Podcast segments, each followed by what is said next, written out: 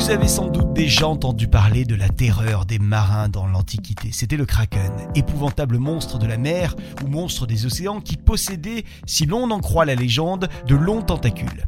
Et ce kraken, eh bien, il est tenu pour responsable de nombreux naufrages. Ce monstre existe donc depuis la mythologie scandinave où il était connu pour faire chavirer les navires. Jules Verne l'avait aussi fait vivre dans 20 milieux sous les mers. Et puis, qui ne se souvient pas de ce monstre marin dans le film Pirates des Caraïbes avec notamment Johnny Depp Alors la question du jour est simple pour ce podcast de la petite histoire et ça va être rapide hein, d'ailleurs. Le kraken a-t-il existé? A-t-il en effet hanté les mers et les océans? En voilà une histoire passionnante que nous allons tâcher de résoudre dans ce podcast de la petite histoire aujourd'hui.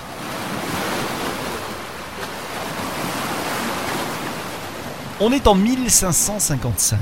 La mer de Norvège est agitée. Le naturaliste Olaus Magnus est en pleine navigation lorsque tout à coup il voit sortir de l'eau une bête horrible, énorme, avec une tête qui, dit-il, est entourée de grandes cornes qui ressembleraient à des racines d'arbres. Ce sont en fait des tentacules. Olaus n'affabule pas puisqu'il vient bel et bien de voir un céphalopode géant aussi connu sous le nom de calmar colossal ou en langage scientifique Architeutis. C'est le plus grand de tous les invertébrés.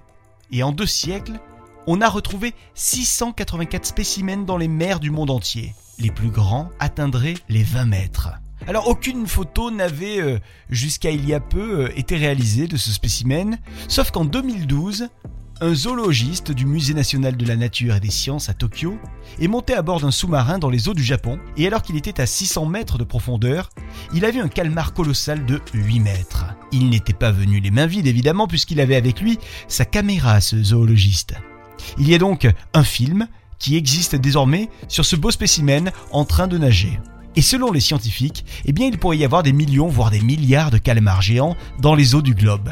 De quoi en effrayer plus d'un, n'est-ce pas? Quelle histoire ça aussi